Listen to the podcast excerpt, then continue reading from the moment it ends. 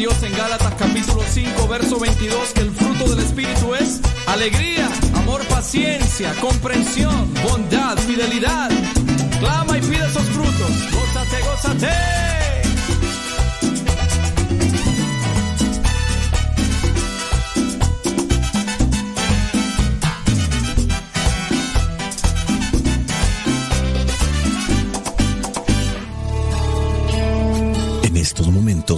Vamos a escuchar la palabra de Dios. Dispón tu corazón para que el mensaje llegue hasta lo más profundo de tu ser.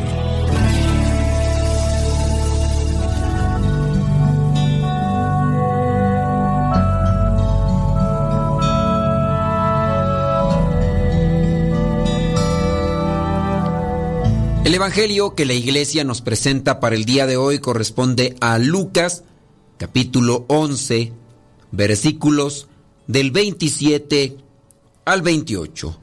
Dice así, mientras Jesús decía estas cosas, una mujer entre la gente gritó, Dichosa la mujer que te dio a luz y te crió. Él contestó, Dichosos más bien quienes escuchan lo que Dios dice y lo obedecen. Palabra de Dios. Te alabamos, Señor. Señor Jesucristo, nuestro divino Salvador. Gracias te damos por tu infinito amor. Te escuchamos en la palabra, te recibimos y adoramos en la Eucaristía, te servimos en los hermanos.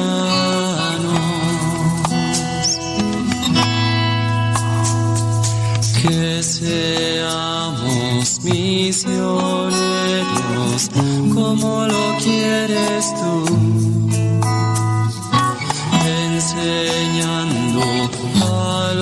hombres el fuego de tu amor, oh Señor. Jesús está hablando de la consecuencia de la división y entonces una mujer empieza a hablar.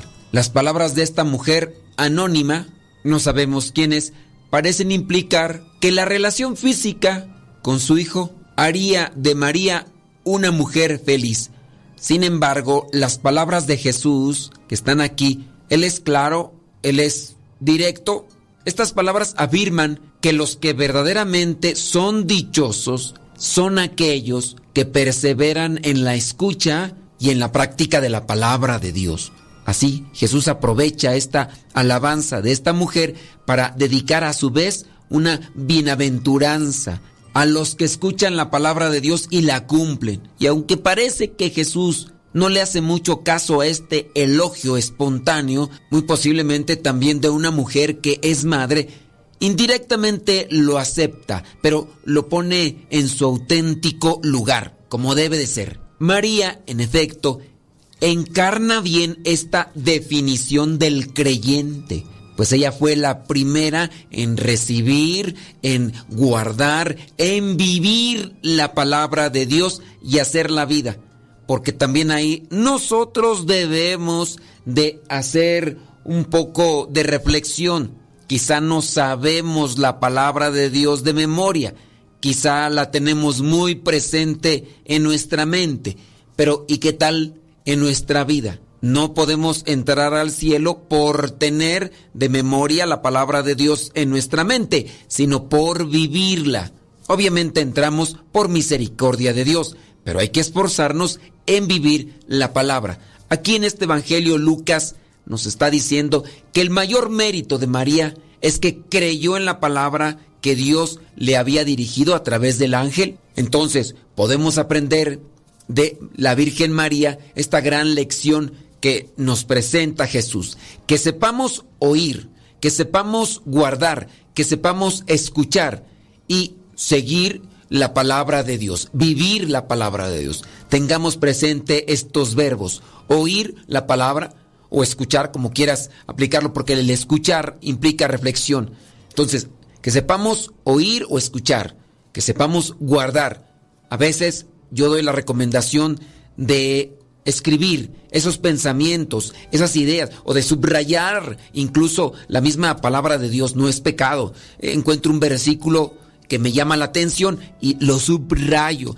Leí o escuché un pensamiento, puede ser de una predicación, de una reflexión, me llama la atención, me sacude, lo guardo, lo, lo escribo. Y ya después entonces lo voy rumiando, lo voy reflexionando, quizá igual me voy esforzando en hacerlo vida y ese pensamiento ya es más parte de mí. Lo puedo volver a escuchar y entonces me acuerdo, viene nuevamente a la memoria, me esfuerzo nuevamente en vivirlo, ya no lo apunto, ya lo tengo más o menos identificado. Oír, guardar, escuchar, seguir la palabra de Dios o en este caso vivirla. María escuchó, María creyó y guardó la palabra de Dios. Otro punto que se me hace válido también reflexionar en esta palabra de Dios es que Jesús quiere dejarnos las cosas claras. Ante Él no valen los títulos, los lazos familiares tampoco. Es discípulo suyo y por lo tanto dichoso el que no solo escucha la palabra de Dios, sino que además la cumple. Escuchar, cumplir escuchar, guardar y cumplir. Dirá María en el cántico del Magnificat, he aquí la esclava del Señor, hágase en mí según tu palabra.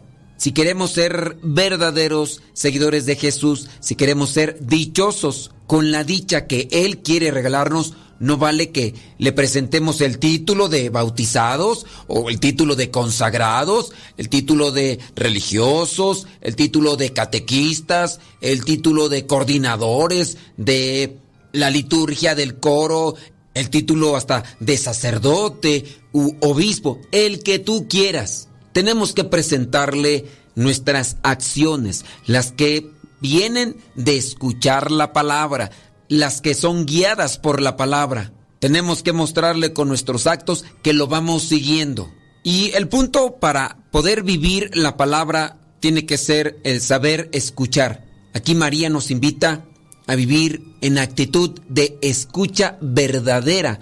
Debemos de tener también una actitud de interiorización que nos ayude también a descubrir que en la acogida, en la interiorización de la palabra de Dios, sigue la verdadera obediencia a la palabra ya interiorizada, es decir, transformada en nosotros y para nosotros como forma de nuestra propia vida.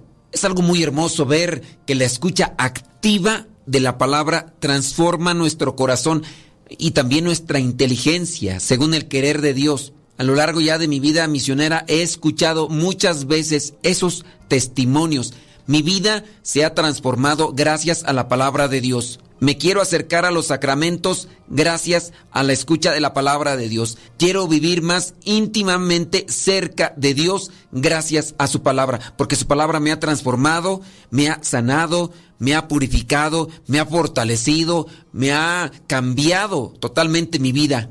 Ante el amor respetuoso y delicado de Dios que para la realización de su proyecto de salvación espera nuestra libre colaboración. Aquí vemos a María, la Virgen, superó toda vacilación, todo lo que podría ser y lo realiza y con vistas al proyecto grande de el anuncio de su reino, de la construcción de su reino, porque somos también parte de esa construcción, somos parte del reino de Dios en la medida que estamos cumpliendo con su voluntad.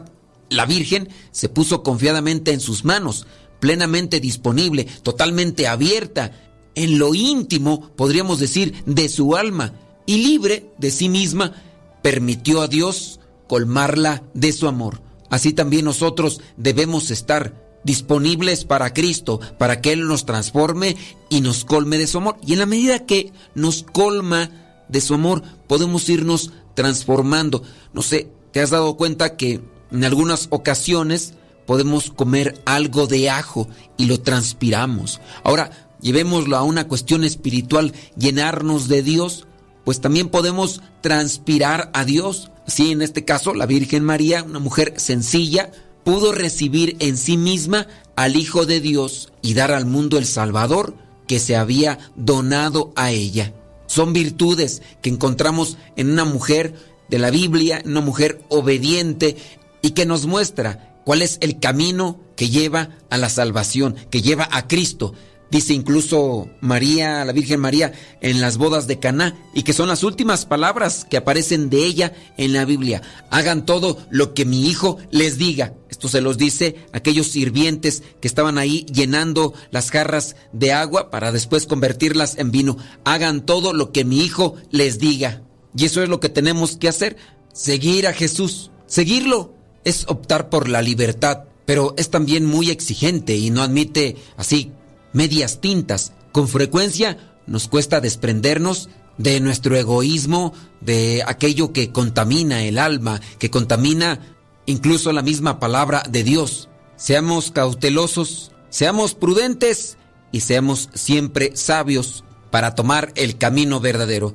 Dejémonos guiar por el Espíritu Santo para regresar al camino si es que ya nos hemos desviado o para mantenernos en él y así alcanzar la salvación. Espíritu Santo, fuente de luz, ilumínanos. Espíritu Santo, fuente de luz, llénanos de tu amor. La bendición de Dios Todopoderoso, Padre, Hijo y Espíritu Santo descienda sobre cada uno de ustedes y les acompañe siempre. Soy el Padre Modesto Lule de los misioneros servidores de la palabra. Vayamos a vivir el Evangelio. Lámpara es tu palabra para mis pasos, luz en mi sendero. Lámpara es tu palabra para mis pasos, luz en mi sendero. Luz, tu palabra es la luz.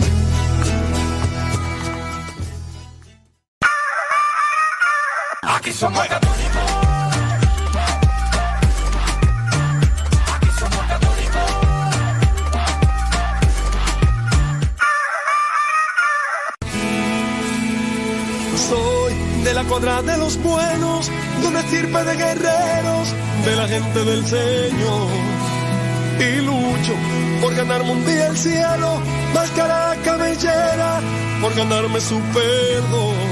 Y lucho, lucho, ay como lucho. Y tanto lucho que ahora me dicen el luchador. Y lucho, lucho, ay como lucho. Y tanto lucho que ahora me dicen el luchador, el luchador.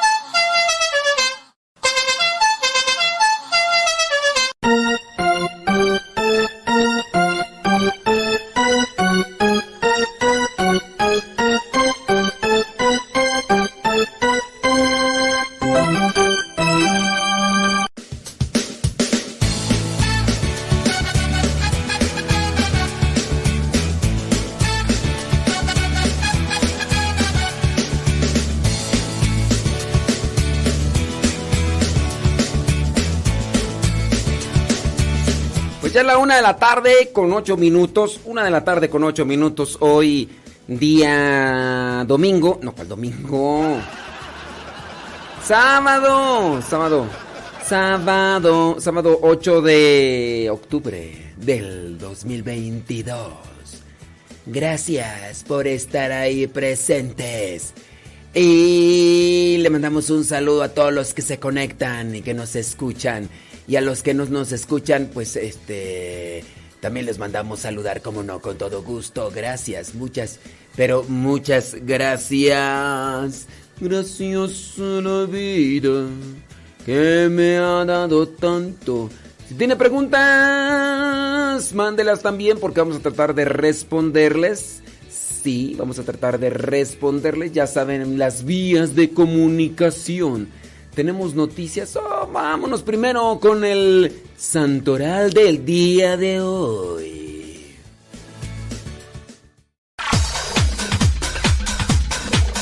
Santo no es aquel que nunca ha pecado, sino aquel que se levantó de sus miserias. Vamos a escuchar el segmento El Santoral de hoy y aprendamos de aquellos hombres algunas enseñanzas para poder mantenernos en el camino que nos lleve al encuentro con Cristo, es decir, en el camino de la santidad.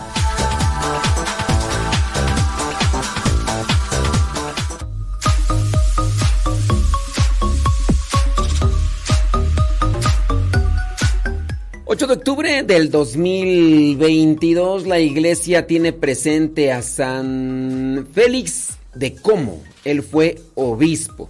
También la iglesia tiene presente a Santo Hugo de Génova. ¿Conoces algún Hugo? Bueno, Hugo, yo conozco a Hugo Sánchez. Entonces, como sabemos que todos los días nos escucha, le mandamos un saludo. También la iglesia tiene presente a Santa Ella fue patrona de Alejandría. También a Santa Pelagia de Antioquía. Sí, fue una mujer disfrazada, pero de ermitaño. Fue una mujer disfrazada de ermitaño. Así que ahí tenemos algo del santoral.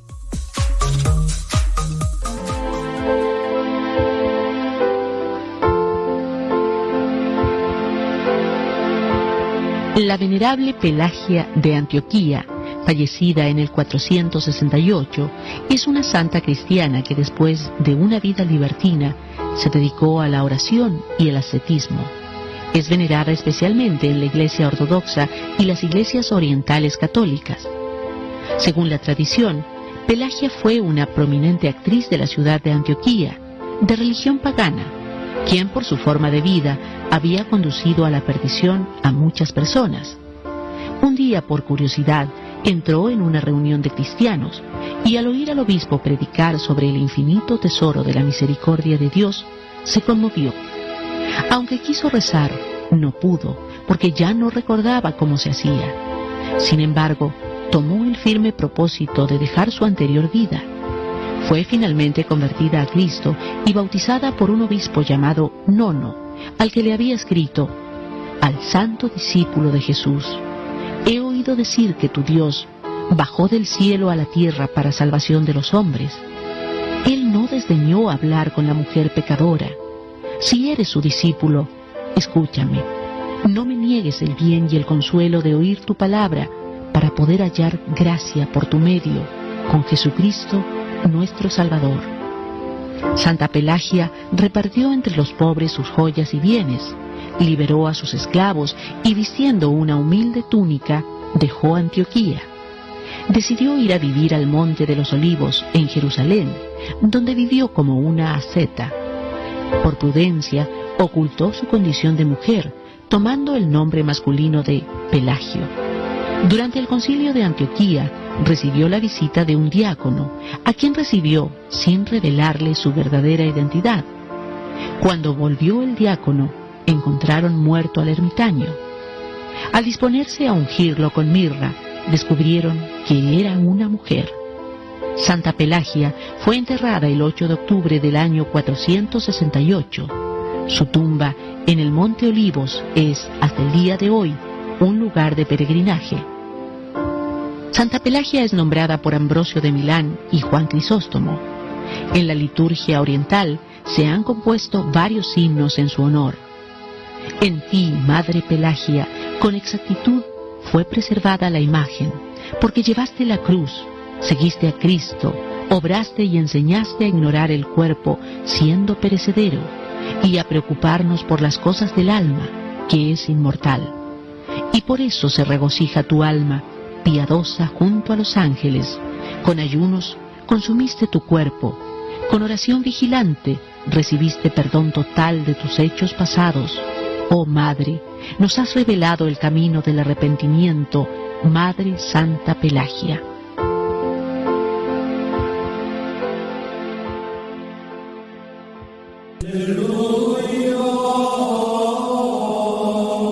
Son los hombres y las mujeres que han cumplido fielmente los ideales de Cristo. El 8 de octubre se celebra a Santa Eduviges que nació en Baviera, Alemania en el año de 1174. Aunque se quedó viuda con tres hijos y tres hijas, se dedicó a restaurar conventos y repartir ayudas con gran generosidad. Por sus obras es muy querida por los polacos. Murió el 15 de octubre de 1243 a los 65 años de edad. Después de muchos años de su sepultura, se abrió su tumba para trasladar su cadáver y se le encontró con un crucifijo entre sus manos. Admirablemente los dedos que sostenían al crucifijo estaban incorruptos.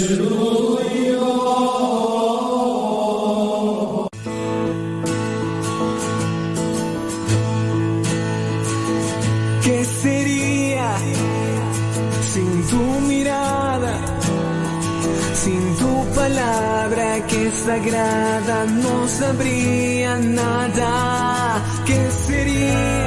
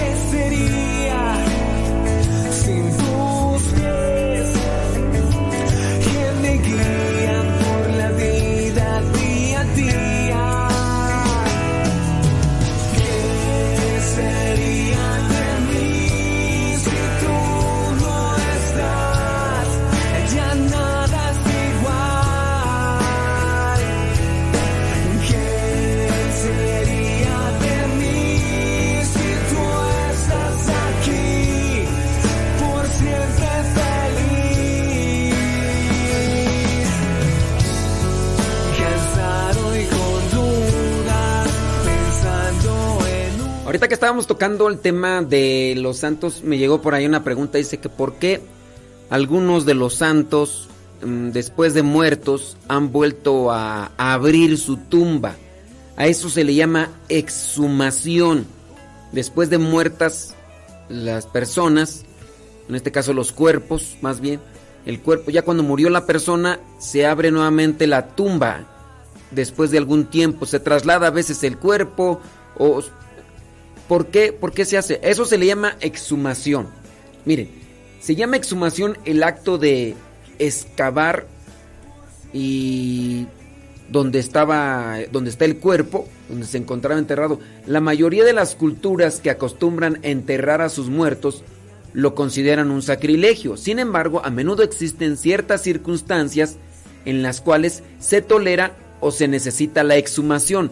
Nuevamente volver a abrir ahí el lugar donde fue enterrada la persona por diferentes circunstancias. ¿Cuáles son esas circunstancias? Si una persona ha muerto bajo circunstancias sospechosas, la rama que investiga el caso, por ejemplo la policía, puede exhumar el cuerpo para determinar la causa de la muerte. Un cuerpo puede exhumarse, es decir, vuelve a abrirse la tumba, de modo que pueda ser enterrado en otra parte. Muchos cementerios tienen un número limitado de terrenos para enterrar a los muertos. Una vez que todos los terrenos se encuentran llenos, el contenido de las tumbas más viejas suele trasladarse a un osario para acomodarse más cuerpos. Incluso después de que ya no pueden pagar las personas, lo que vendría a ser el lugar donde está enterrado. También permite a los arqueólogos y antropólogos físicos buscar restos humanos para entender mejor la evolución humana. En el caso de las personas que han muerto con fama de santidad, también se abre su tumba con base a las cosas que ya han sucedido dentro de la iglesia, algunos cuerpos que son prácticamente incorruptos. O es que también se van a trasladar el cuerpo de este que fue o que tiene fama de santidad o que ya incluso es declarado santo después de algún tiempo dicen, bueno, pues como ya es declarado santo, vamos a desenterrar su cuerpo para llevarlo a tal parte o trasladarlo a tal parte. Esas vendría a ser la causa en diferentes circunstancias de exhumación, es decir, por esa razón vuelven a abrir no sé, hace poco mm, algunas personas tuvieron eh, la confusión de un muchachito joven, el, no recuerdo la cantidad de años, pero es un adolescente, Carlos Acutis, Carlos Acutis, Beato Carlos Acutis, y pues eh, empezaron a presentar lo que vendría a ser una réplica de su cuerpo y muchos llegaron a confundir, incluso yo, bueno, yo no lo dije, pero cuando presentaron el cuerpo de Carlos Acutis, algunos pensaban que, había quedado incorrupto y no. Lo que pasa que había sido una recreación con cera de su cuerpo. Hicieron la exhumación de su cuerpo cuando vino ya la... Eh, ¿Cómo se le dice tú? Cuando fue decretado beato. Cuando vino el decreto de beato, entonces fue exhumado su cuerpo para trasladarlo a otro lugar y también tener eh, los restos de su cuerpo como reliquias. Bueno, como fue declarado beato, su cuerpo fue recreado, porque eh, fue recientemente su fallecimiento, fue recreado con cera. El cuerpo tiene una descomposición natural, pero sus huesos fueron eh, envueltos en esta cera que obviamente le dieron una recreación. Fue como una figura de cera y adentro iban los huesos que tenían una descomposición natural del beato Carlos Acutis. No es tanto que haya quedado ahí incorrupto. Todavía porque hay personas que miraron la noticia, miraron el cuerpo y pensaban que era un cuerpo incorrupto y todavía lo siguen diciendo. Esto se los digo porque pues, apenas hace una semana escuché a unos religiosos que estuvieron diciendo eso, que el, cuerpo incorrupto del beato Carlos digo, no, no, no, calmantis montis, no es eso. Bueno, eso solamente para la persona que preguntó hace algún tiempecito y que no le había contestado. Elsa Mariscal dice aquí cocinando carne molida. Con verduras, arroz y frijolitos molidos. Mmm, qué rico. Estamos en la hora del taco. Son 22 minutos. Una de la tarde con 22 minutos. Hoy día sábado 8 de octubre del 2022. Saludos desde Escondido, California. Dice Tere Ávila. Saludos María Pérez.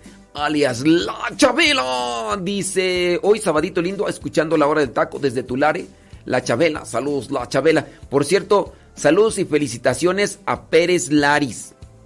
Pérez Laris, la hermana de la Chabela, porque ayer, ayer cumplió años. Felicidades a todos los que están cumpliendo años, a todos los que festejan, que, que, pues que se están haciendo un poquito más grandes. Bueno, pues muchas, pero muchas felicidades. ¿Quién de ustedes está cumpliendo años? Mándenos sus mensajitos.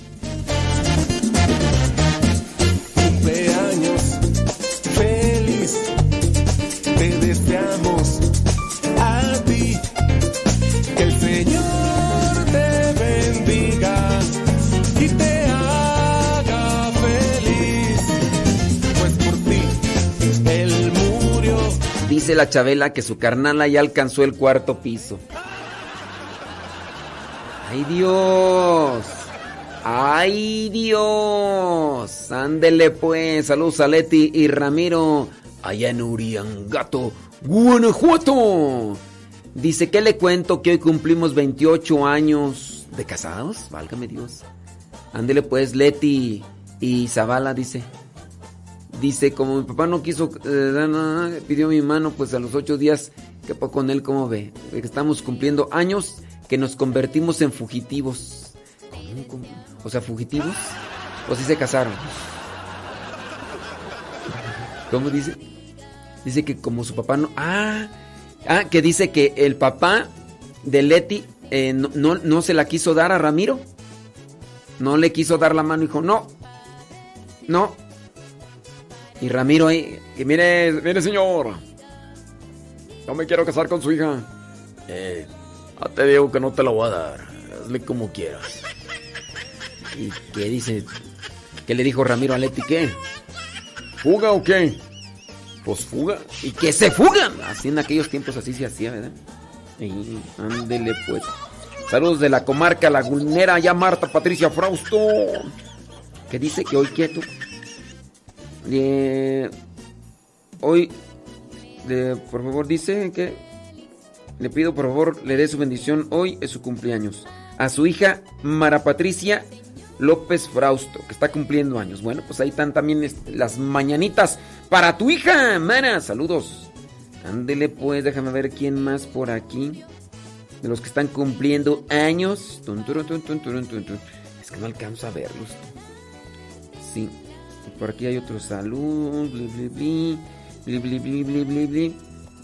Ándele, bueno, ahorita vamos a checar acá. Felicidades a todos, a todos, todos. Ya son 25 minutos, ya casi nos vamos a la primera pausa. ¿Qué, andan preparando de comer? Platíquenos. Allá Eve Meléndez desde San Francisco del Rincón, Guanajuato. Saludos a Mari Gamboa desde Laptrop, California. Dice cocinando gorditas de elote, un postre. Saludos, dice Angélica León desde Zacapu, Michoacán. Eh, ¿Es postre de elote? ¿Son uchepos o es otra cosa? Si son uchepos, ahí te encargo. Ey, no puedo comer, pero ahí te los encargo. Porque los voy a vender por acá. Me pidieron un pedido, entonces vamos a ir a dar eso. Eh, eh, pues, saludos. Marta Medina, ya desde Garden Grove, California. Gracias. Saludos hasta Springfield, Oregon. Hasta Betty Galván. Ahí me saludos a los Simpsons. Kevin Fernie, El Morelli, Michoacán. ¿Qué vas a hacer de comer, Kevin Fernie? ¿Qué vas a hacer de comer? Dice ayer Betty cumplió 13 años, dice Terry Ávila. Bueno, pues la nieta, felicidades. Vanessa Zapata, allá en Texas. Ándele pues, gracias. Cocinando carne, ándele pues el Samariscal. Con Tocho Morocho. Déjame ver quién más. Bli, bli, bli. Saludos a Paco. No, no, a don Paco. Sí, el esposo de la señora Pati. No nos escuchan ellos, pero pues como quiera les vamos a mandar felicitaciones y saludos. Don Paco, que se la pase muy bien. No coma carne roja, por favor, acuérdese del ácido úrico. No, es que ellos ahorita andan apostolados y demás. ¿no? Ni, ni soñando que nos van a escuchar, ni soñando, pero... Sí, que, que coma puras verduritas, don Paco. Cómase un... Ya le iba a decir un pastel de verduras, pero tampoco, porque los carbohidratos, acuérdese, don Paco. Acuérdese, a ciertas edades ya, ya, no, no.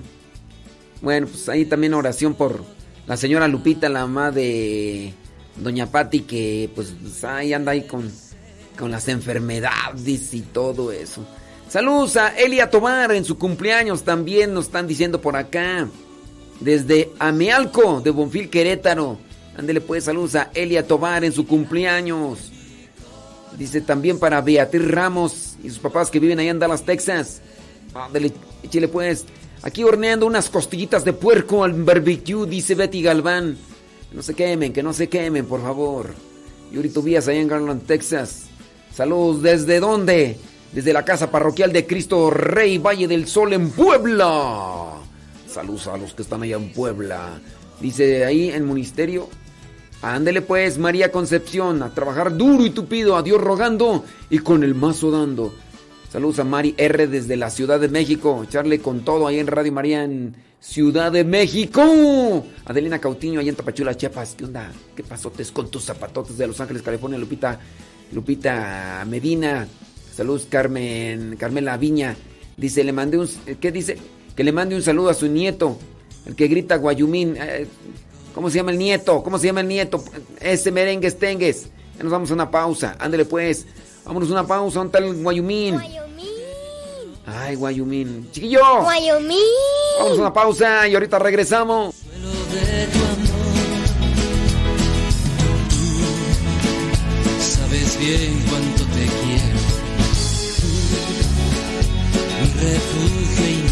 Tú eres todo para mí. Tú, el dueño de mi ser. Señor Jesús. Tú y solo tú vivirás en mi corazón. Gloria a ti. Señor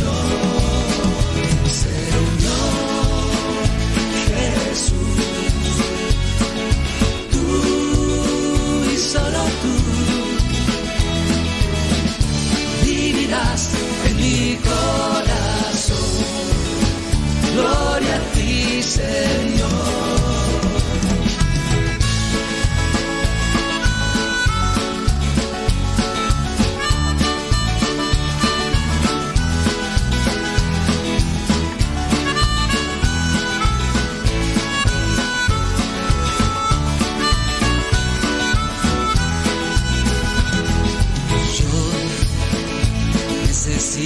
Necesito. Yo sin ti no podré vivir. Sé que tú diste todo por mí. Ven a mi vida, Jesús. Yo cantaré siempre tu nombre. Yo sé que escuchas mi oración. Yo soy testigo de tu. Gloria a ti, Señor. Señor Jesús. Tú y solo tú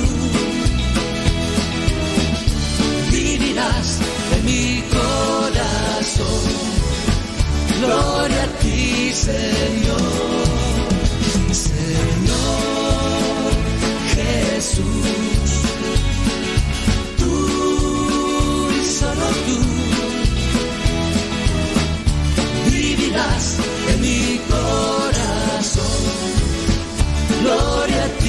Ti,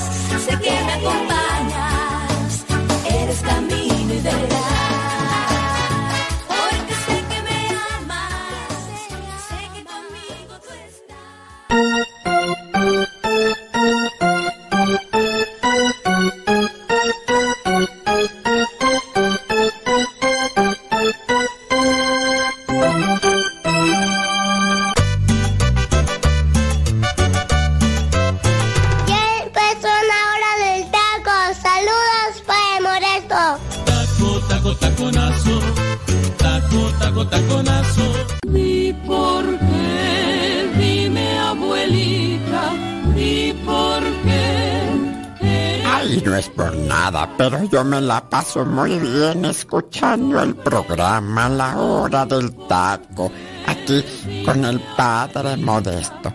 El tiempo se me pasa bien rápido y eso me preocupa, pero por lo mientras me la paso bien contenta. Ojalá y ustedes también lo recomienden. La Hora del Taco Taco con el padre modesto Lule. Ánimo pues. Porque eres viejita.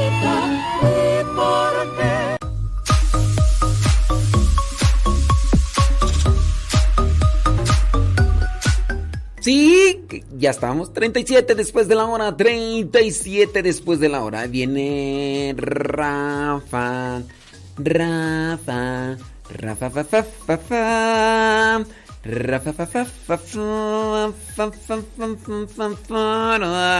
Son, sí, ya, listo, ¿no? Ya, yo, aquí ya, ya, listo. Cuando tú digas, cuando tú digas, saluditos, vamos a pasarle saluditos, cómo no, con todo gusto. Dice por acá, es correcto,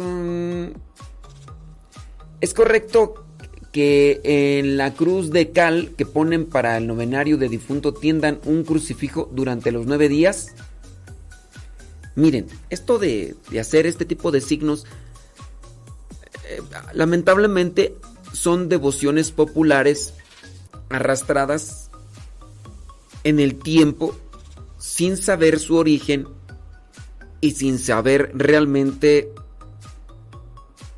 cuál es la intención.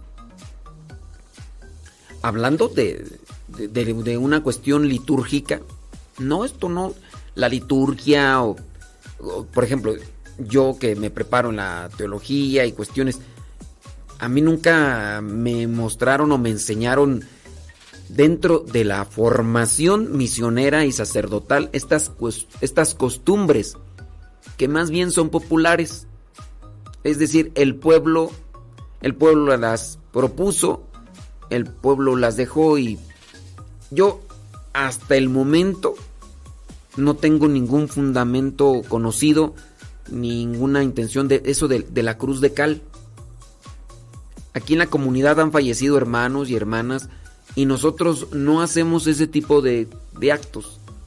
¿Por qué lo hace la gente? Bueno, a lo mejor tendrán sus intenciones o pensarán que con eso Dios eh, abre las puertas más pronto, no sé. Pero lo que yo sí puedo decirles es que son costumbres populares y que lamentablemente a veces se arrastran más por superstición que por un conocimiento de, de lo que se está haciendo. Es que si no lo haces, eh, no va a descansar. Es que si no lo haces, eh, no se va a salvar. Es que si no lo haces, y son meramente acciones supersticiosas. En el caso de cuando ya fallece un, un, difunto, a lo mejor el hecho de poner la cruz a lo mejor es un símbolo. Quizá a lo mejor, no sé, en, no sé, me, me, me vienen muchas cosas a la imaginación el pensar ese tipo de cosas. A lo mejor en el en tiempo de la persecución cristera colocaban esa cruz de cal y si llegaban de repente los soldados, entonces para que se borrara todo signo cristiano, mejor rápido este, regaban con una escoba la, la cruz de cal y, ya no la encontraban y ya no los perseguían. No sé, eso es lo que me viene a mí en mente cuando veo este tipo de, de signos. Entonces, el hecho de que pongan una cruz de cal y luego pongan un crucifijo, no sé, eso ya no ya no lo veo incluso hasta propio, correcto. Desde una perspectiva así litúrgica, yo no lo veo correcto. O sea, ¿por, por qué colocar un crucifijo en, la cruz de cal? Dice, y el material de la cruz que ponen en su sepultura tiene que ser de madera. También eso es una, una cuestión opcional. Miren, la cruz que se va a colocar en la sepultura de madera, de metal, de mármol, de concreto. Creo que cada quien puede colocar ese signo, el signo de, de, la entrega de Cristo, la cruz, como una cruz que ya está vacía, pero por la cual nuestro Señor Jesucristo se entregó para darnos salvación. Esa es la cruz. Entonces, de que si se, si se hace de madera, que si se hace de metal, que si se hace de mármol, que si, pues, eso es realmente intrascendente. Quizá a lo mejor en la posibilidad económica de la persona, pues puede ponerla de mármol, pues que la ponga de mármol. La pongo de madera, pues no hay más, pues la voy a poner de madera. La voy a poner una cruz bonita, al rato se la roban. Una cruz metálica ahí para que no se la roben, ¿no? Entonces, esto no tiene una trascendencia espiritual en relación a la, al alma de la persona. Esos son meras mmm, símbolos, meros objetos con un, un significado. ¿Sí? Espero pueda dar una orientación sobre este aspecto. ¿Llegaron por ahí más eh, preguntas? Sí, pero ahorita. Banco de oración dice por Manuel que tiene problema de circulación en la pierna derecha, dice Vicky Barreiro desde Culiacán. Que cuando voy a los mariscos, a ver cuando nos invitan por allá y te caemos ahí para que degustar los mariscos. Bueno, por lo pronto ahí, banco de oración por Manuel que tiene problemas. Vámonos con Rafa. Rafa, ¿qué va a haber de comer hoy? Digo, se puede saber. ¿De qué nos vas a hablar? Ah, de un, de un tema actual. Eh, la mujer eh, en, el sínodo. Muy bien. Bueno, vamos a escuchar. Ya son 43 minutos después de la hora. Este es el programa La Hora del Taco. Saludos a la madre Marratita Coronado allá en Santa María, Cuescomac, Puebla. Saludos hasta Santa María, Cuescomac. Y echarle con todo. ¿Qué va a haber de comer, madre? ¿Qué, va, qué, qué hoy?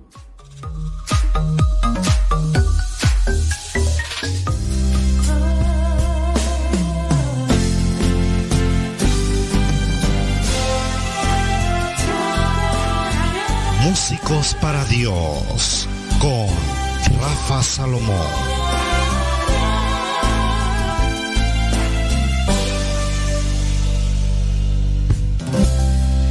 Saludos, es un verdadero gusto estar con todos ustedes y el día de hoy compartiré el tema Los tiempos de Dios aquí en Músicos para Dios. Parte de nuestra esencia es ser impacientes. A veces deseamos adelantar procesos y queremos que las cosas sucedan. Como músico, también he experimentado la falta de paciencia. Y es importante reconocer que nuestros tiempos son muy diferentes a los tiempos de Dios. ¿Por qué? Por una razón, porque Él tiene paciencia infinita y nada sucede sin su voluntad y ni es más, ni una hoja se mueve sin la voluntad de él. Y en ocasiones queremos grabar, queremos ser invitados a diferentes eventos o simplemente queremos dar ese salto. Nos surge tener en nuestras manos ya sea un material físico, un material digital, eh, darlo a conocer y que sea escuchado y que pues dejemos de, de, ser esas personas anónimas, ese músico anónimo, para ahora ser reconocido por medio de un material. Y esto no está mal, ¿eh? Pero pensarlo así es querer anhelar lo que hay en nuestro corazón cuando un músico se acerca conmigo y me dice, oye Rafa, yo ya, ya voy a grabar o ya estoy grabando, personalmente me emociona. Me emociona que los músicos para Dios tengan ese tipo de sueños en sus vidas, pero no debemos olvidar que nuestros planes en ocasiones no son los planes de Dios y que todo lo que soñamos va a llegar en el momento justo, ni antes ni después, por muchas ganas que le pongas, por mucha entereza que le, que le hayas eh, dejado ahí, que hayas dejado en, en, en el material. No, es importante saber que los planes de Dios tienen que hacerse en el momento correcto. Y muchos hermanos se desesperan y pierden la calma. He conocido a grandes talentos que por falta de paciencia han abandonado su ministerio. Es una verdadera lástima. No supieron esperar en el tiempo de Dios. Y este, este ministerio, tiene mucho que ver con los tiempos de Dios. Entiendo, no es fácil la espera. Sin embargo, este caminar, este compartir el Evangelio y hacerlo con música, requiere de una enorme paciencia, pero sobre todo constancia. Y aquí es donde me gustaría hacerte una sugerencia. No debes perder la paciencia, más bien debes ser constante. Y alguien me dirá, ¿y cuánto tiempo? Pues el tiempo que Dios disponga, porque los planes de Él muchas veces son muy diferentes a lo que tú y yo queremos o esperamos. Músico para Dios. En este ambiente las cosas no suceden como estamos acostumbrados. Los criterios y acciones en nuestra iglesia salen de los estándares conocidos. Créeme, nuestros sueños y anhelos puede que nunca los veamos cristalizados. Y esto no es para decepcionar a nadie. Lo que quiero decirte es que a lo mejor no nos va a tocar ver la cosecha. Seremos solo sembradores.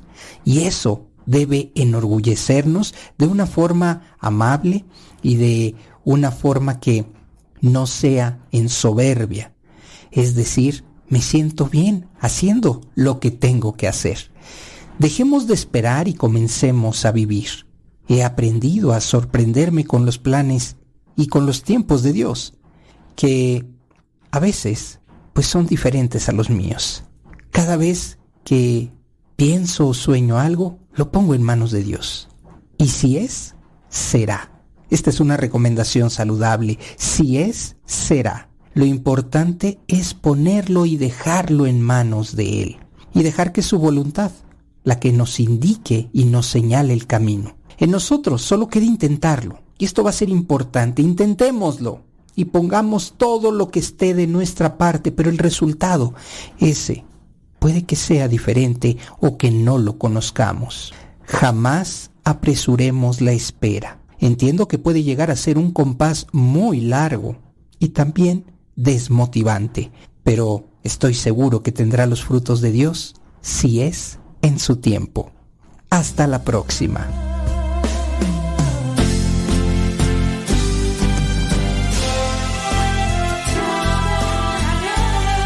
Decídete ya, músicos para Dios.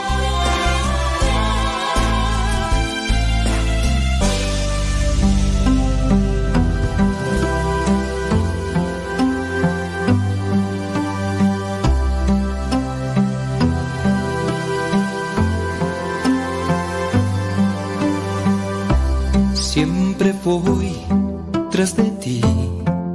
Uh, siempre iré tras de ti. Seguiré tus pasos al caminar. Eres mi fuerza,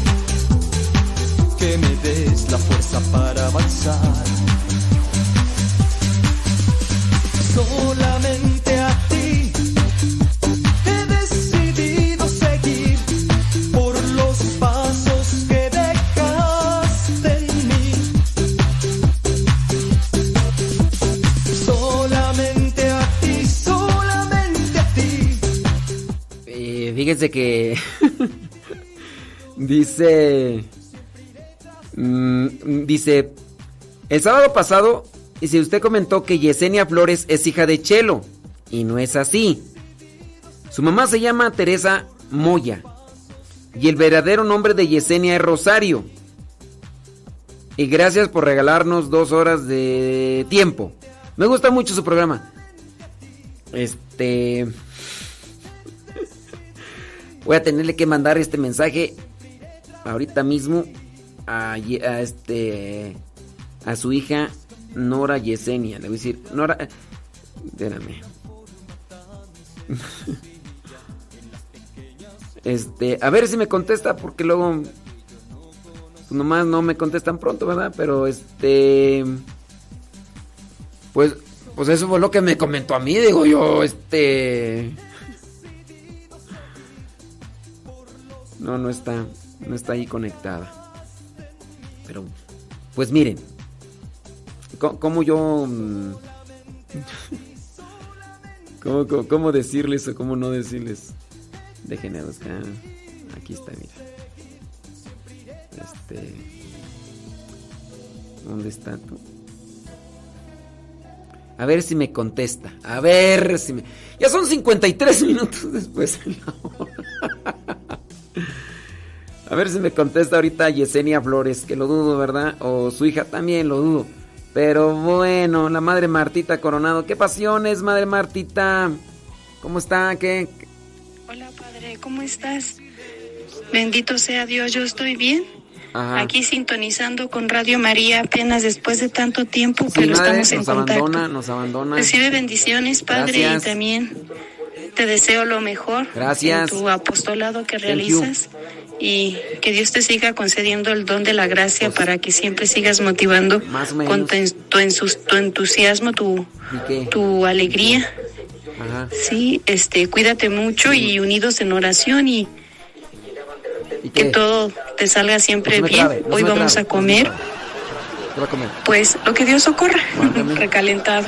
Pero, pues, Gracias, Padre, Ya, Dios te bendiga. llenar Nos la tripa, madre. en oración y nos vemos primeramente Dios el ¿En Domingo? Mundial de las Misiones. Ándele pues. Hola, Bueno, pues. Padre. Modesto. Oh, no, espéreme, espéreme, espéreme. No se me, no se me adelante. No se me adelante. Eh, déjame ver. Ya me mandó más mensajes. Dice Rafa Salomón que va a comer enchiladas eh, verdes de pollo. Bueno, ha de ser con pollo, ¿no? Sí, enchiladas verdes con pollo. Fíjate que ahorita ya está, están haciendo también tortillas de nopal, Rafa. Esas sí, son tortillas verdes. Esas son tortillas verdes. Esas sí ya podremos decir enchiladas verdes eh, y con pollo, sí. Además, ahí para lo del gluten y todo ese rollo. Y bueno, pues muy bien. Ahí con la familia. Ándele pues. Saludos. Ya me están llegando más mensajitos allá a Radio María. ¿Qué pasiones, madre Martita? Ahorita me están hablando todos tus seguidores porque escucharon el saludo que me mandaste a mí.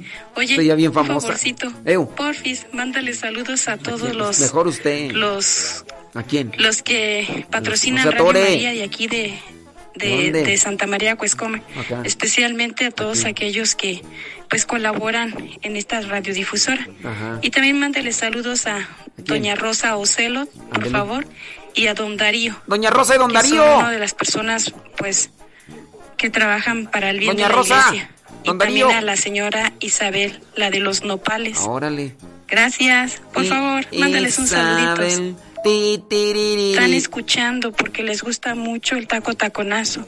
Todo, muchas personas aquí en María te están escuchando. En Santa María que Todo toma. lo que estás diciendo y Pues eso sí. que estabas hablando de las cruces, me acaban de decir, madre, el padre ya nos está explicando acerca de las cruces. Eso está bueno porque pues nuestro pueblo es de, de costumbres y tradiciones que a veces ni sabemos de dónde fueron Pues, originarias. pero es que no hay un origen, madre. No hay un origen de eso.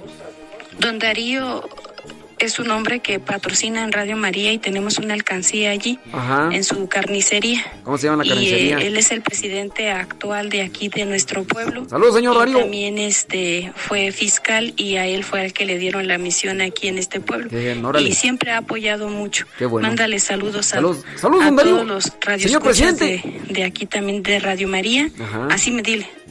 Así.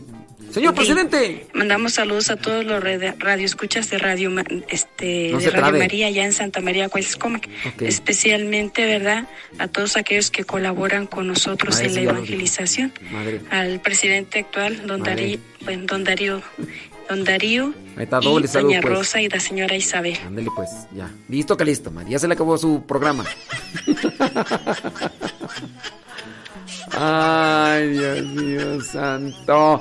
Todopoderoso. Déjame ver por acá qué otros mensajitos más. Ay, déjame ver, déjame ver. Ujú. Dice, saludos, dice, ya comí yo lentejas con tacos de jamón y le mando muchos saludos y que Dios los siga bendiciendo. Me alegra mucho la tardecita, estoy en el trabajo. Según yo, feliz sábado. ¿Cuándo viene a Puebla y nos comemos una gigante semita? Es Vicky de Puebla. Saludos, dice a toda la familia Ramírez.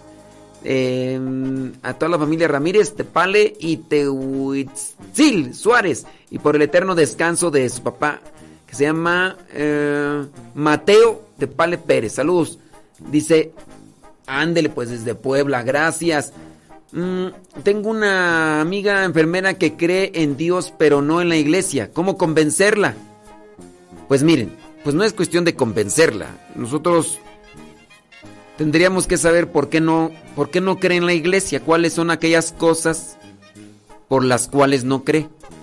Allí ustedes tienen que buscar la manera de, de concientizarle, de hacerle reflexionar. Porque si la gente no cree en la iglesia, en la estructura, porque todos somos la iglesia, por algo no ha de creer. ¿Cuál es la razón? A lo mejor vio, a lo mejor le platicaron, a lo mejor leyó libros, de estos libros que confunden tanto. Bueno, ya, ya son 59. Tenemos que hacer pausa. Bueno, vamos a una pausita, señoras y señores. Vámonos con algo movido y ahorita regresamos.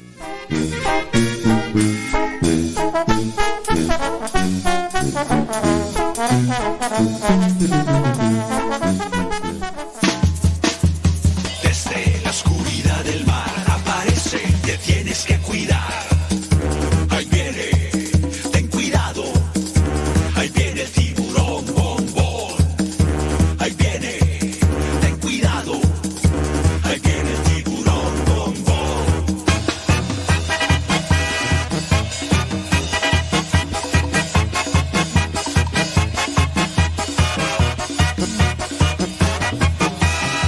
Esta es la historia de un pez grande y enojón.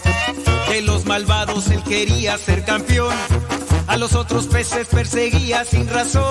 No lo querían por ser malo y muy grosero. Pesado y muy sangrón. Pero en el fondo de su pobre corazón, él se sentía triste, solo y sin amor. Hasta que un día conoció la luz de Dios, su perdón y su alegría, su vida transformó. Bom, bom, bom. Bom,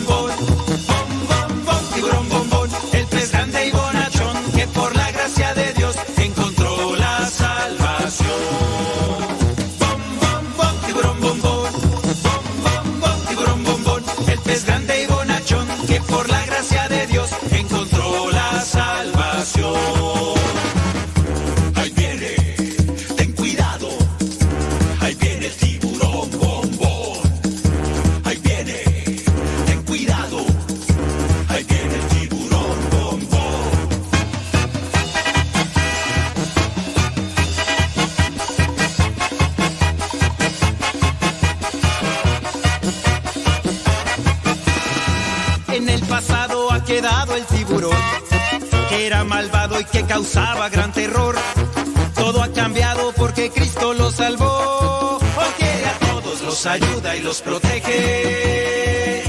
Bombón es un campeón. Esa es la historia de un pez grande y bonachón, que fue atrapado por las redes del amor. A todos cuenta que Jesús lo perdonó. Ahora Bombón por todas partes va anunciando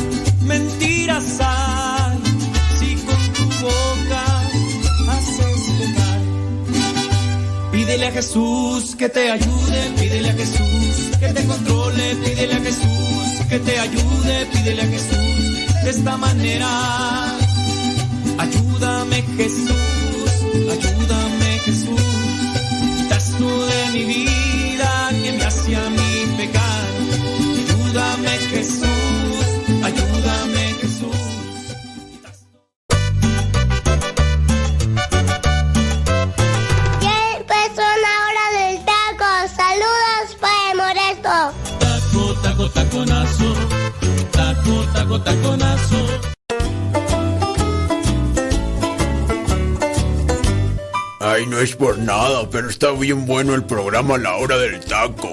Qué bueno que tú también estás escuchando el programa La Hora del Taco.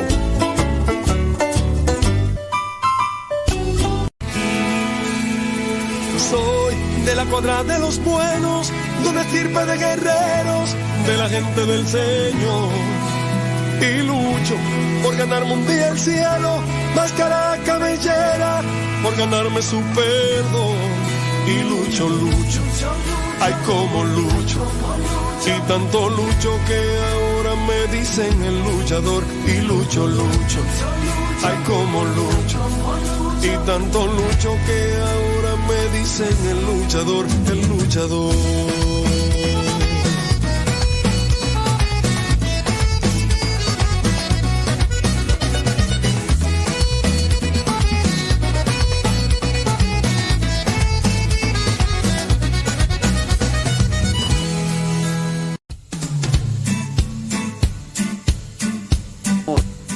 Estuve mirando los comentarios de algunos de ustedes con relación a, a eso de las cruces. Y pues que algunos dicen, déjame ver dónde está, ya se me borró. ¿Dónde está? Bli, bli, bli. Dice, ¿dónde está tú? Ay, ¿dónde está? Mm, Ya se me borraron los mensajes. que para que no se subiera el muerto, que no sé qué, que no sé cuánto. ¿Dónde están tú? ¿Dónde están? Bli, bli, bli, bli, bli, bli. Uy, ya se me borraron. Ah, dicen, dicen que para que no se te suba el muerto en los pueblos, que para eso ponen la cruz de cal. ¿Será? ¿Será tú? ¿O para qué más? Déjame ver por acá en el otro lado. En el otro lado. Es que tenía aquí varios mensajes, pero. Dice, saludos desde Puerto Vallarta. Dice Claudia Rivera. Saludos, Claudia Rivera. Dice. Dice, qué bendición poder escucharlo. Ya tenía tres semanas que no nos escuchaba. ¿Cómo, cómo es eso, Claudia? Pregunta, ¿se puede rezar el novenario a los fieles difuntos, a las ánimas? ¿Es correcto hacer un altar y rezar nueve días antes del 2 de noviembre a las benditas almas del purgatorio? ¿Habrá algún formulario con licencia eclesiástica? No, miren, como les mencionaba, es una devoción. Entonces, como tal, no hay un formulario, siempre y cuando sean las oraciones cristianas y con apego a lo que vendría a ser una sana y verdadera devoción, no una invención, no un se me ocurrió y a como yo quiero y me gusta. Las oraciones que ya conocemos, se pueden agregar elementos quizá muy cotidianos, ruega por ella, por- ruega por él, en el momento, si, si es que se está haciendo la oración específicamente por una persona como tal, por un alma más bien. Pero no es que exista un, así folletos con licencia eclesiástica. Puede, puede haber licencia eclesiástica más referida a la compilación en un libro de muchas oraciones para dar, en cierto sentido, validez o aprobación a ese libro con todas las oraciones que están ahí, pero no necesariamente en una oración específica. Creo que todos conocemos las oraciones cristianas, pero tengan presente que no es que exista una oración única como forma inmediata de que se libre de las penas el alma por quien pedimos. No, no, no es, es, al final de cuentas, la misericordia de Dios y nuestra oración de petición para que Dios se manifieste. Y también pues habrá un tiempo del lado de Dios, por decirle así, de purificación para esa alma. Pero una oración con formulario. Existen libros, sí, con lo que vendría a ser licencias eclesiásticas, con el nil ostab o el imprimatur, que son estos signos o estos sellos que dan una eh, un respaldo eclesiástico al libro como compilación, pero no una oración específica, a menos que por ahí pues eh, algunos quieran hacerlo, pero digamos que no sería la, la, la, la forma única de, encontrar esas oraciones. Por decir, a ver, esta oración, vamos a ver, para que tengan confianza, más bien eso sería para que la persona tenga confianza de que las oraciones utilizadas ahí están. Y sobre el altar, ¿a qué se le llama el altar?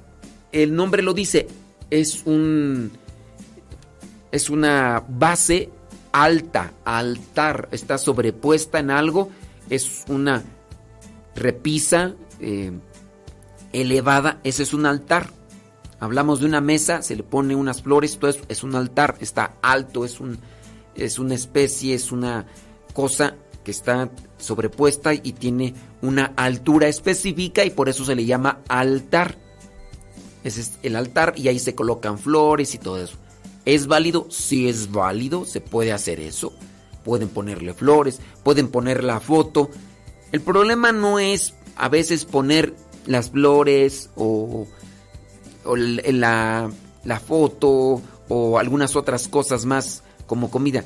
El problema está cuando se cree que el alma vendrá a comer lo que se le pone ahí o que irá a estar presente. Eso sí, no es propio de la doctrina cristiana, eso corresponde más a una cultura prehispánica original de, México, donde se cree que las almas vienen del más allá para en este caso alimentarse de la esencia de los alimentos.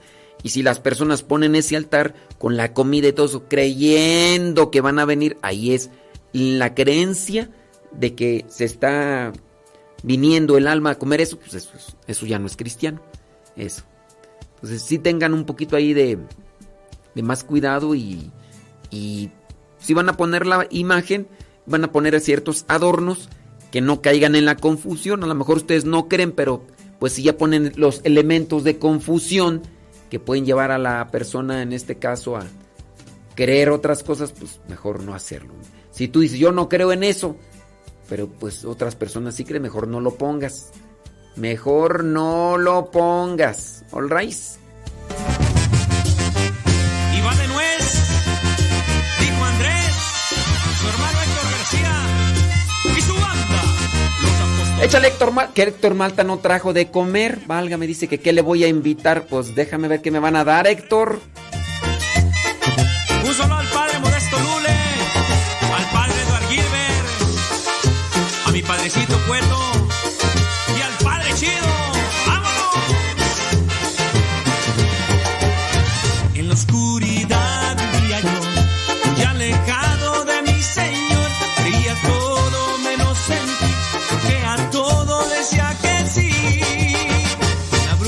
sí.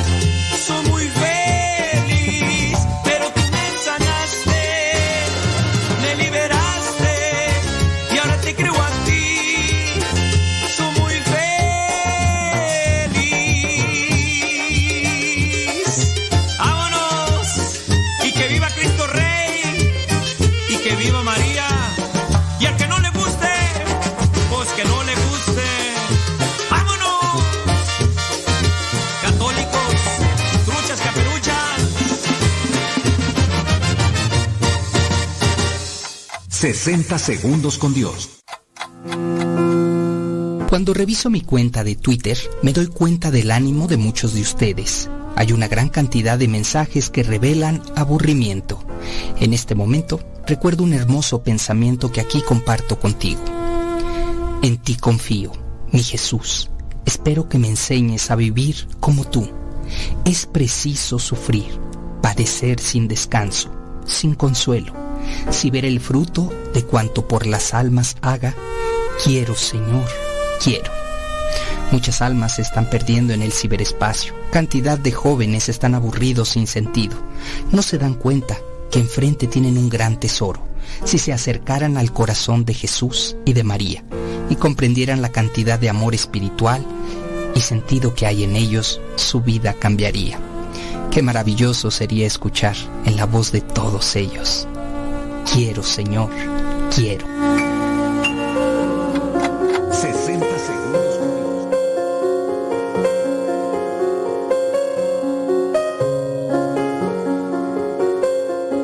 El día de hoy platicaremos acerca de las virtudes. ¿Qué es una virtud? Según el Catecismo de la Iglesia Católica, una virtud es una disposición habitual a hacer el bien. ¿Qué significa esto? Constantemente estamos haciendo algo bien. Y no, y no solamente esto, sino que cada vez la vamos desarrollando y creciendo más. Tenemos virtudes humanas o cardinales y virtudes teologales.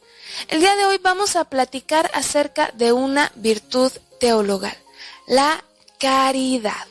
Las virtudes teologales son tres, fe, esperanza y caridad. Creer, esperar y amar. Lamentablemente a veces confundimos el término caridad con limosna o incluso lástima. Denme una caridad, dame una limosna. Y no, si nos vamos al catecismo de la Iglesia Católica, nos define la caridad como la virtud teologal por la cual amamos a Dios sobre todas las cosas, por Él mismo, y a nuestro prójimo como a nosotros mismos, por amor de Dios. Parece un pequeño trabalenguas y en ningún lugar habla de caridad, de limosna o de lástima. Al contrario, repite constantemente la palabra amor. En un primer lugar, vamos a amar a Dios por lo que es, por ser Dios. Y al llenarnos de ese amor de Dios, somos capaces de amar al prójimo y de amarnos a nosotros mismos. Dice claramente el mandamiento, amar al otro como a ti mismo. Es importante tener amor propio. Aguas, no cayendo en narcisismos ni en egocentrismos, sino viéndonos como lo que somos, criaturas preciosas de Dios. Pero de la misma manera, nuestro prójimo, el que nos cae bien y el que no tanto, es igualmente criatura preciosa de Dios y como tal debemos amarlo. Amamos a Dios por lo que Él es y amamos al otro y a nosotros mismos por Dios. Es una forma de expresar tangiblemente el amor a Dios en el hermano. Pero ahora, ¿cómo debe de ser el amor? ¿Cómo te imaginas tú que es el verdadero amor? Me voy a tomar la libertad de tomar algunos ejemplos en los que Dios ha demostrado su amor a lo largo de las páginas de la Biblia. En primer lugar, el amor de Dios es gratuito. No te pide nada a cambio. La prueba más fácil donde podemos ver esto es en la creación misma. Nadie pidió ser creado. Dios pudo haber estado él solo, feliz, pero decide en un acto extremo de libertad crear el universo para amarlo. Tiene ganas de amar su creación, por eso lo hace. Nosotros no hacemos nada por ganarnos el amor de Dios. Por lo tanto, no debemos de cobrar nuestro amor y debemos de darlo de una manera gratuita. Debemos de amar al prójimo sin importar sus defectos. Tomemos el ejemplo de Moisés. Era un hebreo rescatado por la hija de Faraón, criado como egipcio, pero al cometer un pecado, matar a un egipcio, huye al desierto y ahí se, se, encuentra con Dios en la zarza ardiendo y lo llama a liberar a su pueblo de Egipto. Y le dice Moisés, pero yo no sé hablar, soy torpe de palabra. Moisés era tartamudo. Todos, todos tenemos defectos, áreas de oportunidad, cosas a mejorar. Y aún así Dios nos ama. ¿Por qué nosotros tenemos que condicionar el amor a solamente aquellas personas que me hacen bien o que son buenas? Amar a todos, pareciera que se lo merezcan o no. El amor de Dios perdona. Perdona incluso antes de que le pidamos perdón. Tenemos el ejemplo del profeta Oseas. Él se casa, se enamora profundamente de una prostituta, la saca del prostíbulo, tiene hijos con ella, pareciera que tiene una vida bien, lo que cualquier persona pudiera soñar. ¿Y qué hace su esposa? Regresa a la vida de prostitución. Y Oseas ve que así es el comportamiento del pueblo. Dios lo ama profundamente y ellos se prostituyen en el pecado. Y ni siquiera pide como requisito para ser perdonados el que se arrepientan. Te está diciendo, ya te amo, ya te perdono, solo ven conmigo. No necesitas hacer nada. Dios nos pide que nos acerquemos al, al sacramento de la reconciliación, sí, pero Él ya nos ama. Él nos invita a acercarnos al sacramento por nuestro propio bien, para que nosotros nos liberemos de esas cargas. El amor de Dios es personal. Él no nos ama en bola, Él no nos habla de a montón, Él nos ama y nos habla por nuestro nombre. Al profeta Jeremías, cuando le da su vocación, dice, desde que estabas en el vientre de tu madre yo ya te conocía y te había destinado a ser profeta. Dios tiene una misión para cada uno de nosotros y nos ama de una manera profunda y personal. Si tú que me escuchas eres padre o madre de familia, podrás entenderme perfectamente. Amas a todos tus hijos profundamente pero no los puedes amar igual porque cada uno de ellos es diferente. De la misma manera Dios nos ama infinitamente, pero como necesitamos ser amados. El amor de Dios es insistente. A pesar de que nosotros nos volteemos para otro lado, que reneguemos, que dudemos, que pequemos, Dios sigue ahí amándonos, esperando, tocando nuestra puerta. Tomemos por ejemplo al profeta Samuel. Él era un joven, un adolescente, cuando servía, digamos, de acólito en el templo. Él dormía en lo que ahorita pudiéramos comparar con el sagrario, en la capilla del Santísimo. Y de repente escucha una voz que le habla por su nombre, Samuel, Samuel. Y él cree que es el sacerdote. Y va y le dice, ¿qué pasa? No, yo no te hablé vuélvete a dormir. se vuelve a acostar y escucha otra vez esta voz, Samuel, Samuel. Samuel, sin saber qué está pasando, vuelve a ir con el sacerdote Eli. Eli la capta primero, dice, es que es Dios. Y le da la instrucción a Samuel, si vuelves a escuchar la voz, dile, habla Señor, que tu siervo escucha. Y efectivamente, Dios vuelve a llamar. Nosotros estamos despistados, necios en nuestros pecados, en nuestros complejos, en nuestras debilidades, y no nos damos cuenta que Dios nos grita a cada momento que nos ama. Tú no te rindas con esa persona que sabes que necesita de tu amor. Insístele, hazle ver que es amado por sobre todas las cosas. Finalmente, me voy a ir al ejemplo más claro del amor de Dios por nosotros, su Hijo Jesús. Jesús que da la vida por nuestra salvación. Dios nos crea, nosotros pecamos, pero a través de su Hijo Jesús nos salva. ¿Por qué? Porque nos ama y nos quiere cerca por toda la eternidad. Jesús entrega a justos y a pecadores. Él ama a todos, lo dice el apóstol San Juan. Habiendo amado a los suyos que estaban en el mundo, los amó hasta el extremo. Jesús nos ama hasta el extremo y nos da ese mandamiento, que nos amemos los unos a los otros como Él nos ha amado. Así que el día de hoy te invito, es más, te reto a que ames. Ames hasta el extremo a ejemplo del Maestro. Esto fue todo por hoy. Yo soy Liz Franco y recuerda, razona, cree, ama y contempla.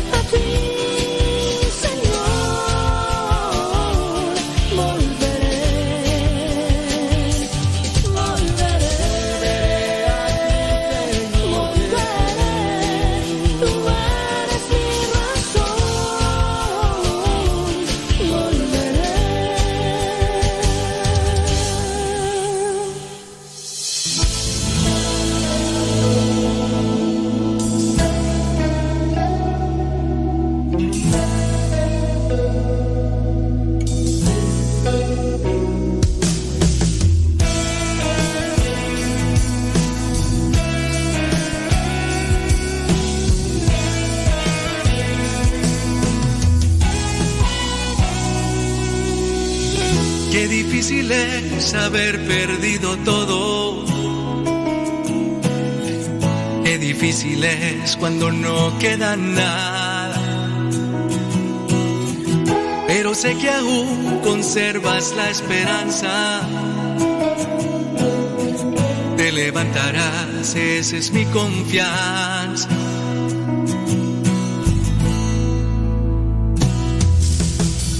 Qué difícil es cuando en la tormenta te sigue lloviendo y paz tú encuentras. Sé que a veces piensas que todo está perdido, pero no es así. Dios está contigo.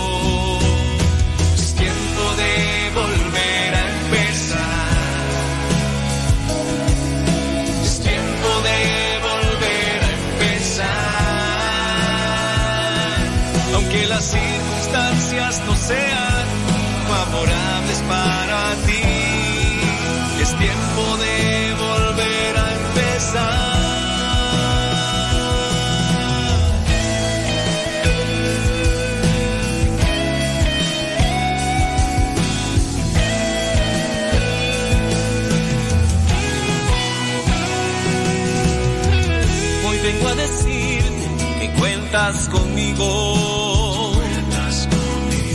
Pues yo soy tu hermano, yo soy tu amigo. Dos de la tarde con 35 minutos. Esta canción eh, me la mandó mi estimado Javier Maldonado, el catracho de Dios. Él es de Honduras y me dijo, padre, ¿cómo ve esta canción?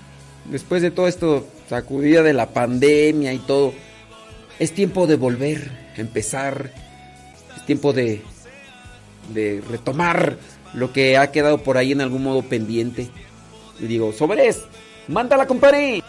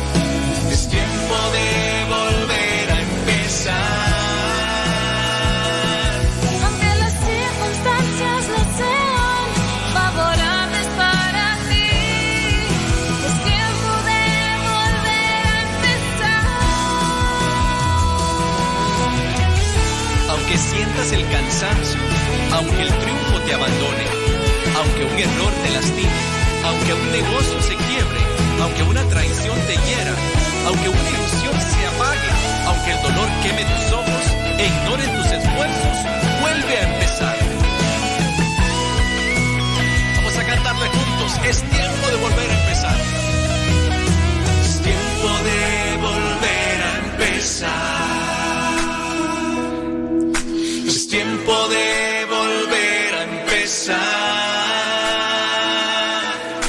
Las circunstancias no sean favorables para ti,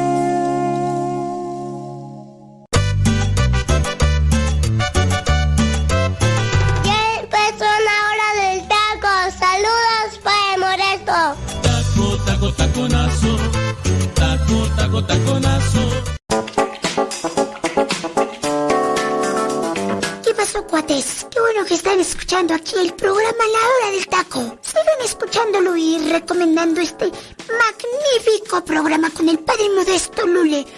¡Vámonos!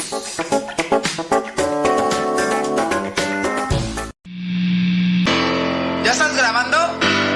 Ah. No, pues lo que pasa es que. Lo que pasa es que.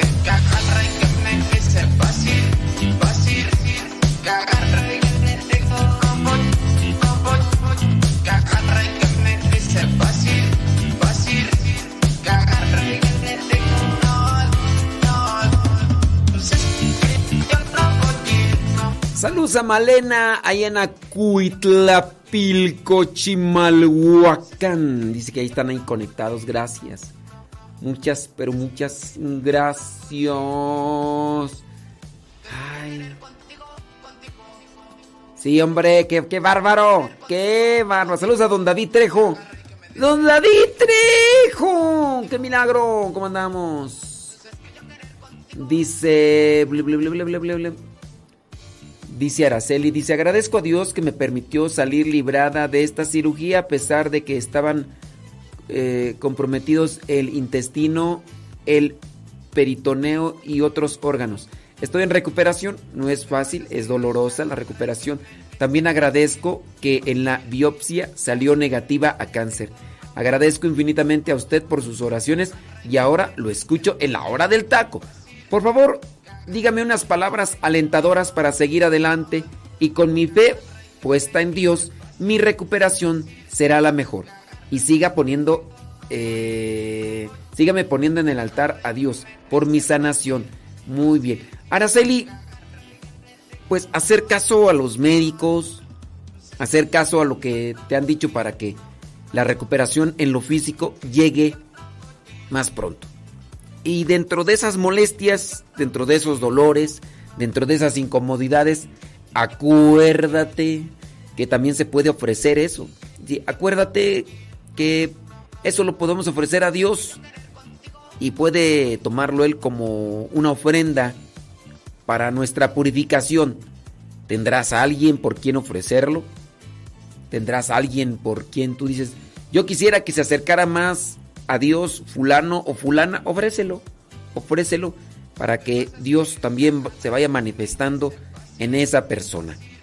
Estamos siempre confiados en el Señor y con la esperanza puesta en Él, con nuestra fe puesta en Él, nuestro organismo responde mejor a las cuestiones ya médicas que se nos presentan o que se nos otorgan para las diferentes tipos de molestias o enfermedades. Tú haz todo lo que pueda de tu parte y ante la molestia, ante la incomodidad, ofrécelo a Dios para que sigas adelante en lo espiritual y también puedas alcanzar un bien espiritual en otra persona, en un otro familiar que, que tú conozcas. Échale muchas ganas, aquí te ponemos en el banco de oración. Y ahora sí, ya llega desde Texcoco, Estado de México, el señor Guayumín. Porque sí, ya es señor Guayumín. Wyoming. Wyoming. Ahí está. eh, ay, ¿cómo se llama este niño tú? Este se llama. mm, Ay, se me va el nombre. Este, Yair. Es Yair. Wyoming. Y este, creo que. eh, ya no me acuerdo cómo se llama el niño, pero. Ahí está el chamaco. ¿Listo? Guayumín, suéltale. Órale. 2 de la tarde con 43 minutos. 2 con 43.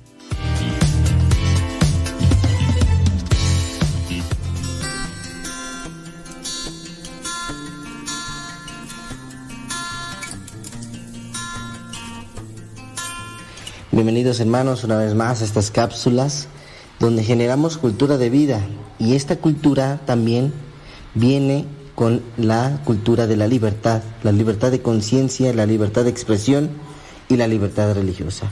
Mi nombre es Mario Zapata, miembro de los laicos servidores de la palabra y miembro de ProLife Army. En estos días, en estos fines de semana, hemos visto una serie de cápsulas dedicadas especialmente a la batalla por el dominio del lenguaje. Abrimos un pequeño paréntesis la cápsula pasada donde platicamos y reflexionamos acerca de lo que pasó precisamente el 28 de septiembre y el 29 del mismo mes. Esto porque el 28 de septiembre se festejaba, entre comillas, lo que es la lucha por la, eh, la liberación del aborto, la despenalización y la legalización del mismo. Y vimos cómo fue un total fracaso. Asimismo, el 29 de septiembre es por lo cual quisimos hacer este pequeño, este pequeño paréntesis de estas dos cápsulas, en la cual veíamos cómo una persona, hombre biológico de género, se autopercibía mujer, incitaba con, o más bien proponía una iniciativa de reformas a la ley de asociaciones religiosas y culto público en materia de un supuesto discurso de odio por parte de los ministros de culto. En su momento vimos que esta iniciativa, lo vimos en la cápsula pasada, esta iniciativa reformaba ciertos artículos eh, y mencionábamos algunos de los motivos por los cuales esta persona quería la reforma en esta ley. Hoy vamos a ver precisamente esta libertad de conciencia que trae consigo la libertad religiosa, la libertad de culto. Y vamos a ver nosotros que como derecho fundamental tenemos este derecho, este derecho a la libertad de conciencia y a la libertad de culto. ¿Qué se entiende por libertad de culto? Hemos hablado y hemos visto que la libertad religiosa es esto, la libertad religiosa aquello, pero ¿qué es la libertad de culto? Bueno, el artículo 18 de la Declaración Universal de los Derechos Humanos nos va a hablar de lo siguiente, así como también el Pacto Internacional de los Derechos Civiles y Políticos y el artículo 24 de la Constitución Política de los Estados Unidos Mexicanos. La libertad de culto es el derecho que tengo yo como ciudadano a elegir libremente la religión o las creencias que deseo profesar, a practicarla individualmente, o sea, en privado, o con otras personas, en público, y a cambiar de religión o creencias si así lo deseo. Puedo asociarme o reunirme pacíficamente con fines religiosos o llevar a cabo ceremonias, devociones o actos de culto públicos o privados, siempre y cuando no constituyan un delito o falta penada por la ley y cumpliéndose la condición de que no se utilicen los actos religiosos públicos con fines políticos, de proselitismo o de propaganda política. Y también tengo el derecho a no profesar creencias religiosas, a abstenerme de practicar actos y ritos religiosos y a no pertenecer a una asociación religiosa. El Estado no podrá establecer ningún tipo de preferencia o privilegio en favor de religión alguna, tampoco a favor o en contra de ninguna iglesia ni agrupación religiosa. Esto es un compendio de estos artículos que en su momento, en el principio, les comenté, del artículo 18 de la Declaración Universal de los Derechos Humanos, Pacto Internacional de Derechos Civiles y Políticos y la Constitución Política de los Estados Unidos Mexicanos.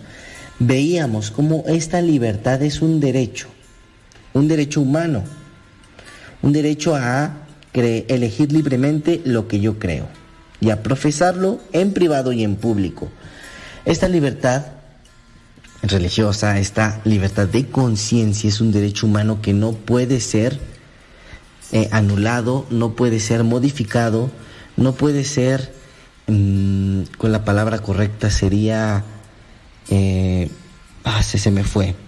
Pero la idea principal es de que no pueden a nosotros como personas obligarnos a creer algo.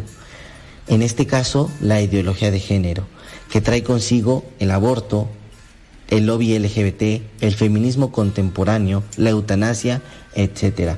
No pueden obligarnos a pensar esto. Esta dictadura de género que ahora nuestros propios gobernantes quieren que creamos, trae consigo una limitante en los derechos humanos, limitante en el primero en el derecho a la vida y lo hemos visto, hermanos. Nos quieren obligar a abortar. Quieren que los propios médicos de instancias públicas aborten y si no quieren practicar este aborto, de acuerdo a sus creencias, los meten a la cárcel. ¿Qué se entiende por esta libertad de culto? Pues esta libertad de conciencia, el pensar por nuestras propias creencias. Y un médico que se limita a una práctica de asesinato por su creencia, por su libertad religiosa, ahora no va a poder creer en eso, porque el Estado quiere obligarnos precisamente a pensar como ellos quieren que piensen, a pensar que todo lo que diga la Iglesia, en específico nuestra Santa Iglesia Católica, es un discurso de odio, cuando no hacemos más que predicar el Evangelio. Ahora, ¿qué institución legisla en materia de culto público en México? Por un principio histórico de separación entre el Estado y las iglesias, corresponde exclusivamente al Congreso de la Unión legislar en materia de culto público, de iglesias y agrupaciones religiosas.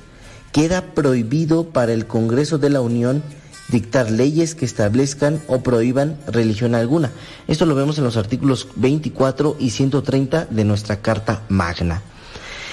¿Cuáles son los planteamientos básicos de la ley reglamentaria de libertad de culto? Fíjense aquí, las iglesias y agrupaciones religiosas tendrán personalidad jurídica como asociaciones religiosas cuando obtengan su registro. Creo que esto lo hemos sabido todos. Y los demás puntos que nos responden a esta pregunta son los siguientes. Que las autoridades no pueden intervenir en la vida interna de las asociaciones religiosas. Ojo aquí hermanos, las autoridades, nuestros gobernantes no pueden intervenir dentro de la vida de estas asociaciones religiosas. ¿Qué es lo que está haciendo el Estado? Interviniendo de manera directa, metiéndose contra nuestros propios ministros de culto. Y lo hemos visto. El Tribunal Electoral había sentenciado a varios obispos y a varios sacerdotes eh, a una, eh, contra una contra algo que dijeron los había les había impuesto una multa una multa que se iba a pagar con cárcel y con una cuota monetaria. Al final de cuentas sí procedió contra me parece que contra tres solamente de ellos. Qué está pasando hoy en México estamos viviendo una una persecución religiosa en la cual vemos que nuestros ministros de culto están siendo atacados, atacados por predicar la verdad, por predicar el Evangelio. Entonces, nosotros debemos de estar conscientes que esta persecución, esta, mm, esta limitante en nuestra libertad religiosa, está latente, ya se está viviendo en México. ¿Qué hay que hacer? Bueno, denunciar. Hay que denunciar precisamente eh, este tipo de actos. Y, y vamos a responder a esta siguiente pregunta que nos va a orientar más o menos por dónde debemos llevar estas denuncias. ¿Qué va a significar eh, el genocidio y las obligaciones del Estado mexicano con respecto a este? En diversos momentos históricos se han cometido delitos realizados con la intención de destruir total o parcialmente a un grupo nacional, étnico, racial o religioso. Y esto se conoce como genocidio y se trata de un crimen contra la humanidad. Y el Estado mexicano tiene la obligación de proteger en contra de estos actos, tiene la obligación de protegernos contra estos actos, sean estos perpetrados por las autoridades o por civiles. Delitos contra la vida de miembros de un grupo religioso. Esterilización masiva con el fin de impedir la reproducción del grupo. Ataques a la integridad corporal o a la salud de los miembros de dichas comunidades, etc. Esto lo dice el artículo 2 de la Convención para la Prevención y la Sanción del Delito de Genocidio, eh, de lo cual México firma este tratado internacional. ¿Por qué mencionamos genocidio? Bueno, por lo que dice en su artículo, delitos contra la vida de miembros de un grupo religioso. ¿Qué está pasando hoy contra nuestros diputados? Bueno, ¿qué está pasando con nuestros diputados? Están promoviendo leyes, incitando reformas para la limitante en nuestra manera de pensar, en nuestra manera de llevar a cabo nuestra vida religiosa. Se están metiendo con nuestros ministros y contra nosotros mismos. Y es una falta grave, es un delito totalmente meterse contra las creencias de alguien. ¿Qué hay que hacer si violan estos derechos? Bueno, llamar a la CONAPRED. Esto hemos hecho, hemos hecho ya eh, el grupo de Pro Life Army contra este diputado que ha presentado estas reformas, que ha presentado dichas reformas que han manifestado precisamente un discurso de odio contra la Iglesia Católica. Entonces, hermanos, los invito yo a que sigamos promoviendo todo este tipo de, de movimientos en contra de las personas, autoridades y civiles que quieran atentar contra nuestra propia libertad religiosa y libertad de conciencia, así como la libertad a la vida. Por eso, hermanos, los invitamos a que sigan cultivándonos, sigamos cultivándonos con estas cápsulas que pasamos todos los sábados aquí por Radio María. Recuerden seguir estas cápsulas nuevamente, compártanlas con sus conocidos y nos escuchamos en la próxima. Les agradezco que hayan participado nuevamente. Se despide Mario Zapata de los laicos servidores de la palabra. Hasta luego.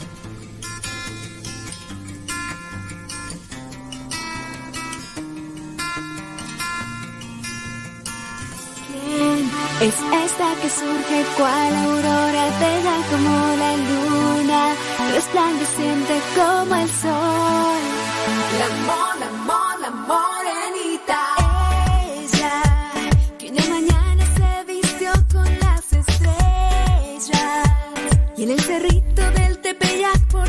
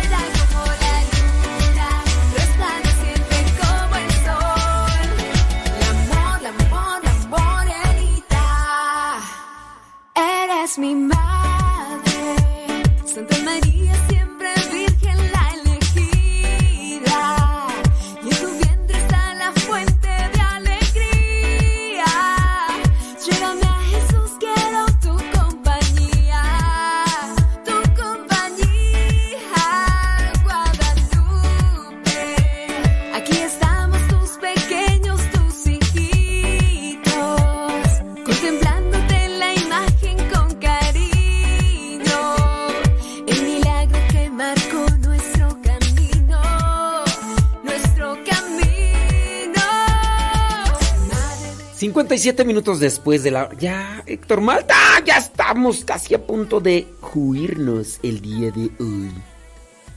Ya estamos casi, pero... Déjame pasar a unos saluditos rápidamente ahí eh, de los que están llegando por aquí, por allá, al Telegram, el WhatsApp, WhatsApp. Dice... El programa me hace el día y pues ahora estoy cocinando mole ranchero y sopita de arroz. La señora Lupita López, de ahí de la colonia Insurgentes. Muchas gracias, señora Lupita. Gracias por su mensaje. Dice... mm, ¿Dónde está tú? Ah, ándele pues. Saludos, dice que Dios me lo bendiga. Dice... Estoy trabajando, ah, que sí le pasado. Muy bien. Así es cierto. Bueno, ya, ya nos vamos. Ya nos vamos. Héctor Malta. Pues los lunes, ya sabes, aquí en Radio María. Estamos ahí al pie del cañón. Claro. Sí. Qué bueno. Échenle muchas. Saludos a todos los que se conectaron el día de hoy y ya saben, hay que hacer siempre cosas buenas, porque lo que se haga hoy de bueno puede repercutir en la eternidad. Yo sé que estás enamorada y sientes que ya eres una mujer. Tienes deseos de dar ese paso, pero eres muy niña, piénsalo bien. La bendición de Dios Todopoderoso, Padre, Hijo y Espíritu Santo descienda sobre cada uno de ustedes y les acompañe siempre. Soy el Padre Modesto Lule de los misioneros servidores de la palabra. Sábados de 1 a 3, aquí te acompañamos con la hora del taco en Radio María. Héctor Malta, Sayonara Arrivederci, Goodbye. Hasta la próxima.